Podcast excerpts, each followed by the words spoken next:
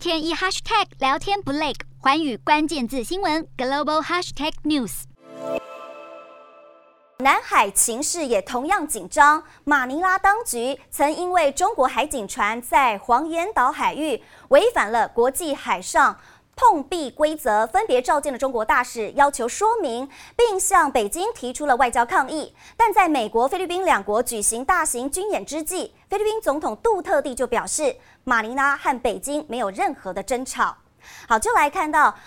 杜特地还表示呢，现在这个。两国可以讨论南沙群岛的问题和菲律宾渔民的捕鱼权。杜特地曾经在三月底也表示，如果乌俄战争升级并且向外扩散，菲律宾可能会遭到波及。因此，为了避免菲律宾卷入战争漩涡，他在四月八号将会与中国领导人习近平来会谈，讨论任何可能造成冲突升级的问题。